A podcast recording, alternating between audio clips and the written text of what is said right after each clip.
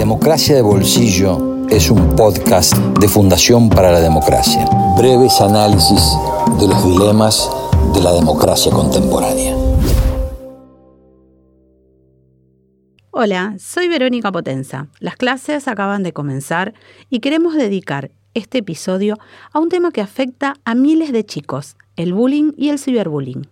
Junto con mi compañera Lara Chiavarini, hace años recorremos las escuelas de la ciudad dictando talleres sobre estos temas, tratando de generar conciencia, escuchando a los alumnos, brindando herramientas para enfrentar estas situaciones y capacitando también a padres y docentes. Una de las cosas que nos transmiten los chicos es su sensación de soledad y desamparo ante estas situaciones. Muchas veces escuchamos que los chicos dicen, me están haciendo bullying. Pero todos los casos de violencia escolar entran en esta categoría, volvió la maestra Ciruela.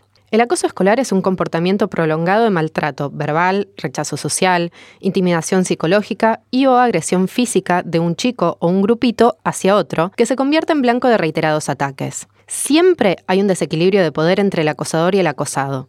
Los chicos no pueden salir solos de esta situación. Los factores de riesgos que lo originan son multicausales. Puede adoptar distintas modalidades, verbal, físico y psicológica. El componente psicológico está presente en todas las modalidades de bullying. En general, hay una intencionalidad de lastimar de alguna forma al acosado. Por su parte, el ciberbullying es el acoso a través de tecnologías asociadas a la comunicación, principalmente en las redes sociales. A diferencia del bullying que se ejerce presencialmente, el hostigamiento se ejerce a toda hora y desde cualquier lugar.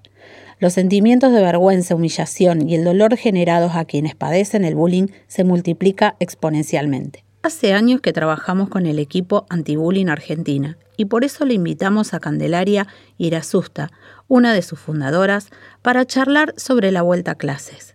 Candelaria es psicóloga infanto-juvenil, es la directora del equipo ABA y tuvo la oportunidad de trabajar en colaboración con Netflix en el año 2018 en un proyecto conjunto. Es capacitadora docente, consultora escolar y organizacional.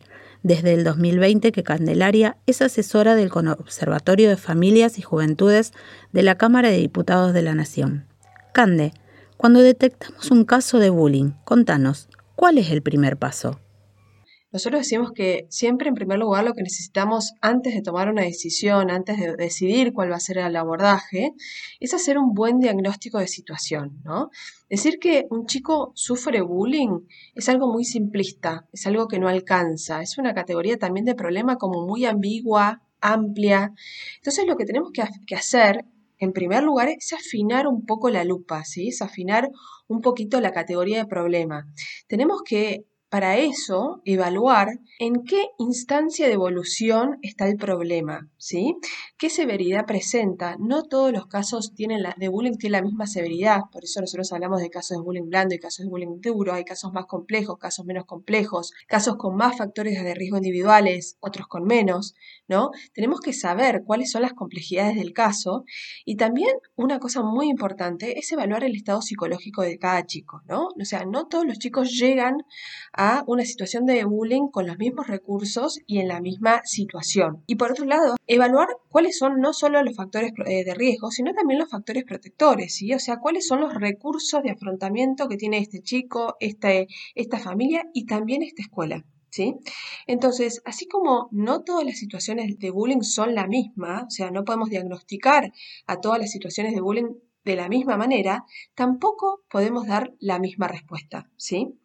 Ahora, sí, lo que podemos hacer en términos generales, cuando un chico está sufriendo acoso en su ámbito escolar, es aplicar las medidas de contención, ¿sí? O sea, esto es como una regla general, una regla básica, que si un niño está en el círculo de victimización, tenemos que contenerlo. Tenemos que aplicar medidas de contención en el ámbito familiar y medidas de protección y control, las llamamos nosotros, en el ámbito escolar muchas veces se pone en manos de los propios chicos, ¿no? que ya están, llegan a esta situación muy desgastados, con los recursos muy desgastados, con altas sensaciones de indefensión, que busquen ellos mismos por sus propios medios la solución o los recursos ¿no? para solucionar este problema. Y esto la verdad que es un gran error, porque es volcar justamente la solución en manos de alguien que está en una situación que no puede salir por sus propios medios. Es decir, la respuesta siempre tiene que venir desde afuera, es decir, siempre tiene que venir de los adultos, desde los padres y los educadores. Esto no significa tampoco que los chicos puedan trabajar en mejorar sus estrategias de afrontamiento y sus recursos para ir atravesando esta situación, pero no podemos poner en manos de los chicos la solución. Esto tiene que venir de parte de los adultos. Estas medidas de las que hablo, las medidas de protección y control, las medidas de contención, son medidas que apuntan básicamente a que este chico que está atravesando y sufriendo esta situación se sienta protegido y apuntan a darle los recursos que, de ayuda necesarios para que pueda ir superando estos fuertes sentimientos de indefensión que caracterizan una situación de bullying. De bullying. O sea, si se van a aplicar estas medidas en la escuela y también en casa estamos trabajando para que se sienta mejor, para contenerlo y estamos también aplicando quizás medidas específicas que, bueno, por ahí en otro momento de la crianza no, no, no, no son necesarias, eh, pero en este momento sí tenemos que tener esta consideración con el chico que está pasando por esta situación y aplicar medidas de contención, si escuela y familia están trabajando cada uno de su espacio para que este chico se sienta mejor, qué importante es que entre escuela y familia pueda haber una comunicación fluida, ¿no? Que a veces es justamente en los casos de bullying lo que no observamos, ¿no? Porque a veces entra en una escalada de conflicto donde se deja de lado justamente el objetivo principal, que es cuidar contener y proteger a un chico que está sufriendo. Cande, vos hablas de medidas de contención en el ámbito familiar y de protección y control en el ámbito escolar. También hablas de que muchas veces dejan a los chicos solos para que busquen una solución. Claramente, como vos decís, estos chicos desgastados, asustados, frustrados, no saben para dónde salir corriendo. Por eso te pregunto, ¿qué les dirías a los amigos de estos chicos? Es importante tener en cuenta que el bullying no es un problema diádico, ¿no? Entre la víctima y el agresor o el chico que agrede, sino que el bullying surge de un entramado de complejas dinámicas entre todos sus participantes, donde todo el, donde el resto del grupo, ¿no? que muchas veces conocemos como los espectadores o también los conocemos como esta mayoría silenciosa, ellos cumplen un rol fundamental. El bullying es un fenómeno de grupo donde no hay roles neutrales, ¿no? El que calla, el que mira el silencio, el que por miedo se escuda en la idea de que, bueno, esto no es mi problema. Es decir, todos los que están, eh, los que no están directamente inmersos en esta situación y son testigos mudos de, esta, de este problema, también juegan un rol clave. ¿no? Nosotros hicimos una campaña con el Consejo Publicitario Argentino unos años donde el eslogan es, si no haces nada, sos parte, ¿no? que refleja justamente lo que estoy diciendo. En el bullying no hay posturas neutrales. De hecho, sabemos que existen varios estudios que se han publicado desde, mediados de la década de 1990 que conceptualizan justamente el acoso como un fenómeno grupal.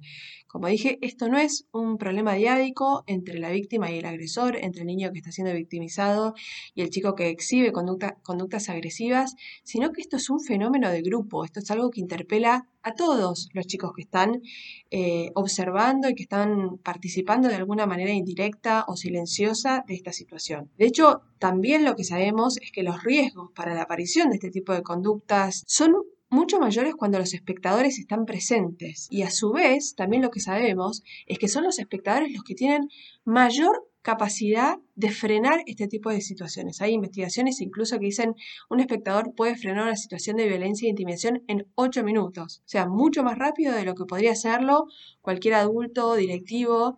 Eh, entonces, justamente también muchos programas, de hecho hay un programa internacional muy, muy reconocido, que es el programa KIO, que justamente trabaja interpelando a los espectadores a que sean espectadores activos, ¿no?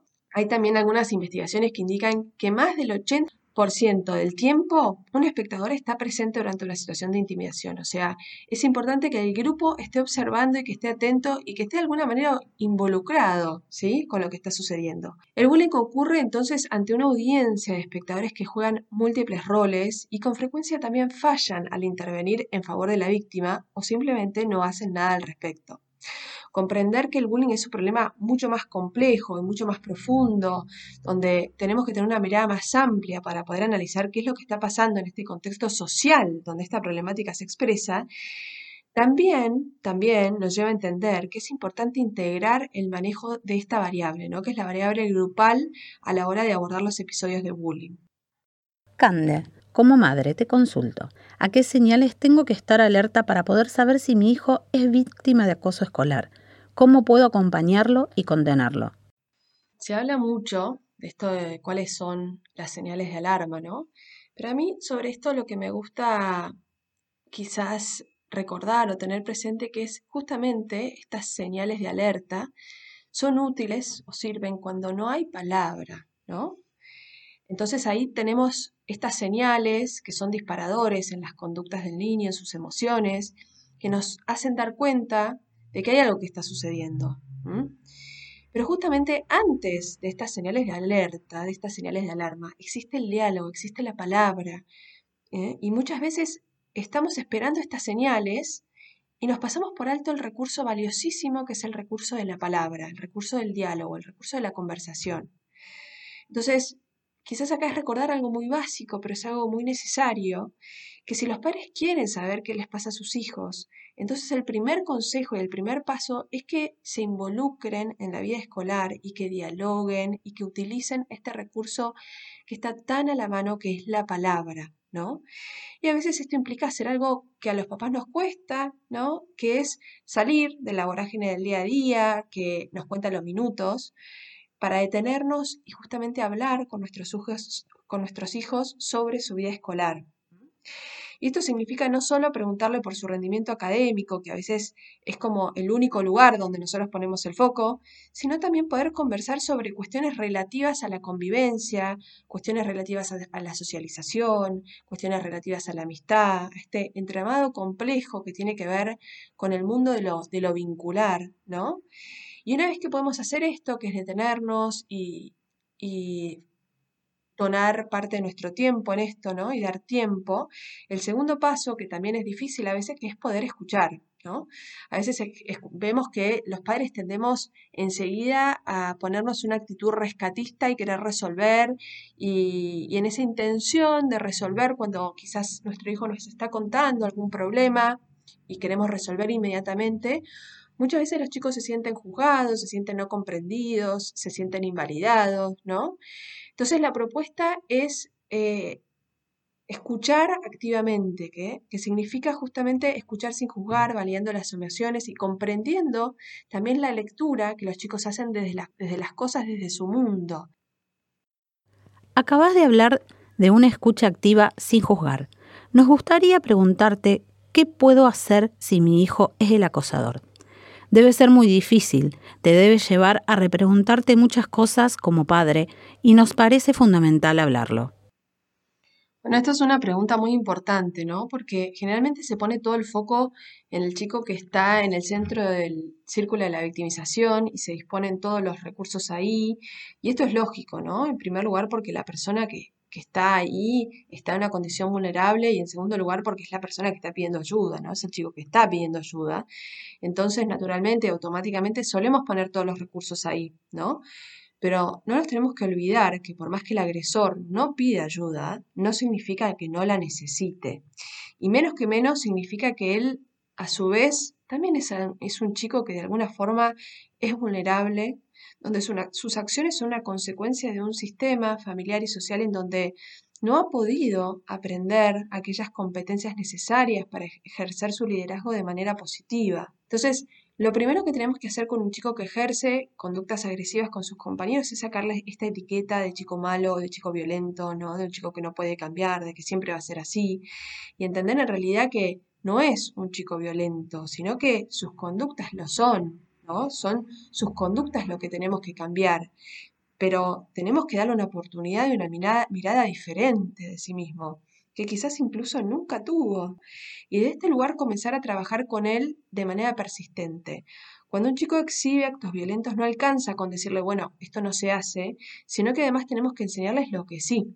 Lo demás tenemos que eh, ofrecerle una alternativa para ir guiándolo a que pueda aprender a tomar otro rol en un grupo donde no necesite intimidar a otro para alimentar su ego o su posición en el grupo, ¿no? Pero bueno, para continuar un poco con esta línea, los, los chicos que exhiben estas conductas son chicos que a veces necesitan de alguna manera sentirse poderosos, ¿no? Y que han aprendido un poco que para sentirme poderoso la intimidación ¿sí? Agredir al otro funciona, ¿no? Es lo que me da reconocimiento, es lo que me da en este grupo, como decíamos antes, que este es un tema que, no podemos dejar el grupo afuera, este grupo es un grupo que me mira de repente, que me otorga reconocimiento, que me otorga cierto estatus cuando yo hago este tipo de acciones.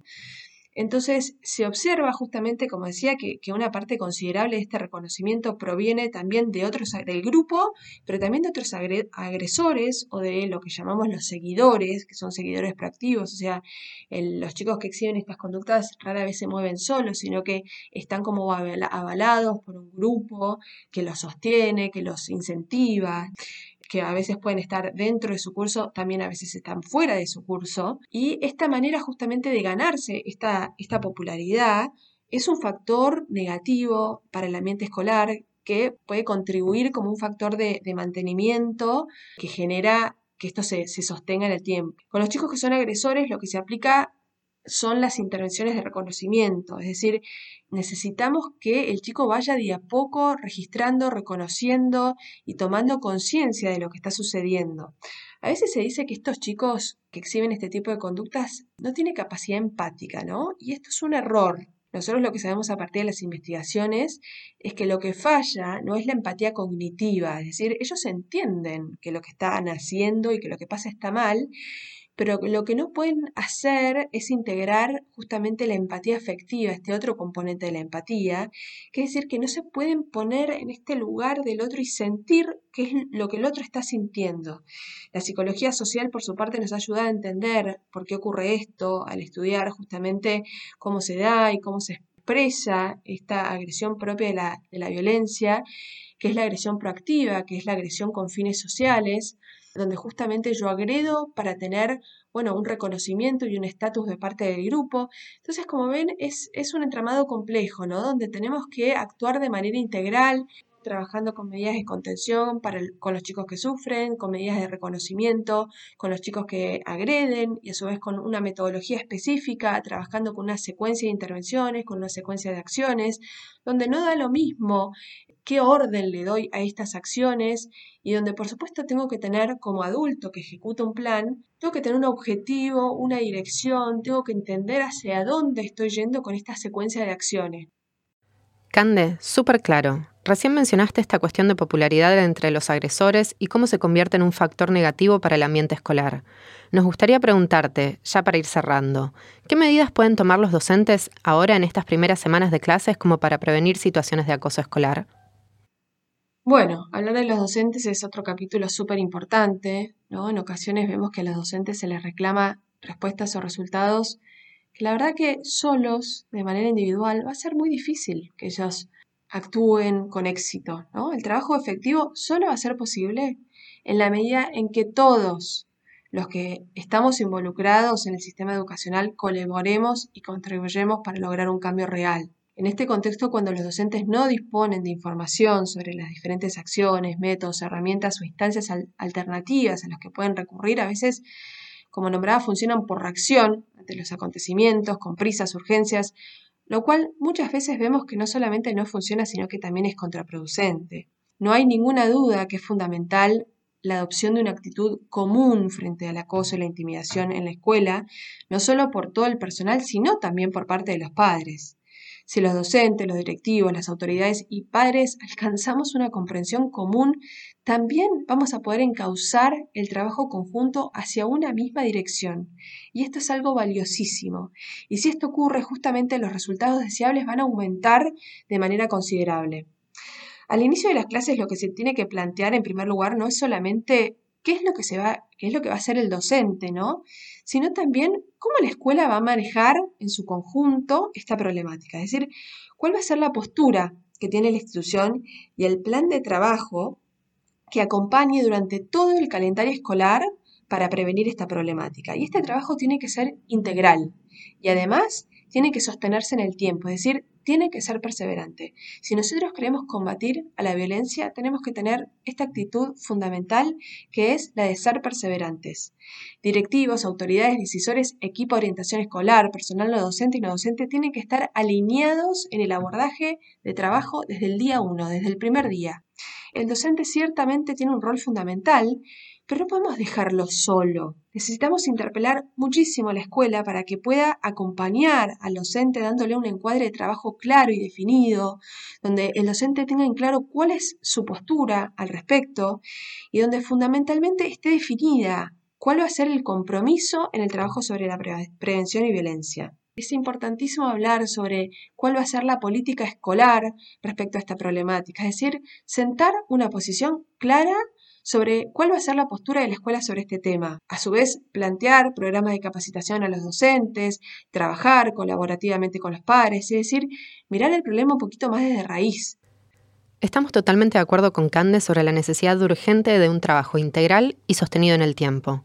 Ella habló de la capacitación que dictan para trabajar sobre política anti-bullying y esperamos que la pandemia nos permita organizar un encuentro presencial con el equipo ABA en nuestra sede para que más padres, docentes, directivos, no docentes, personal educativo y todo aquel que esté interesado en general estén capacitados sobre estos temas. Sabemos que este podcast es más largo de la mayoría de los que hacemos, pero nos parecía sumamente importante abordar distintas facetas de este problema. Según la UNESCO, uno de cada tres chicos a nivel mundial sufre bullying. El bullying es la principal causa de suicidio adolescente. Es hora de que dejemos de minimizar el acoso escolar como cosa de chicos y de que entendamos la gravedad de la situación. Este puede ser el primer paso para erradicarlo de una vez por todas. Si los adultos fuésemos implacables contra el acoso, si respondiéramos constantemente y rápidamente a las situaciones de bullying, si no toleráramos ninguna discriminación a sus compañeros por ninguna razón, si expresáramos claramente que estas situaciones no son aceptables bajo ningún punto de vista, el mensaje sería claro y contundente. Se ha demostrado que esta actitud es una forma eficaz de frenar el acoso para pensar, reflexionar y construir una mejor democracia. Si te gustó, compartilo con tus amigos y seguinos por más.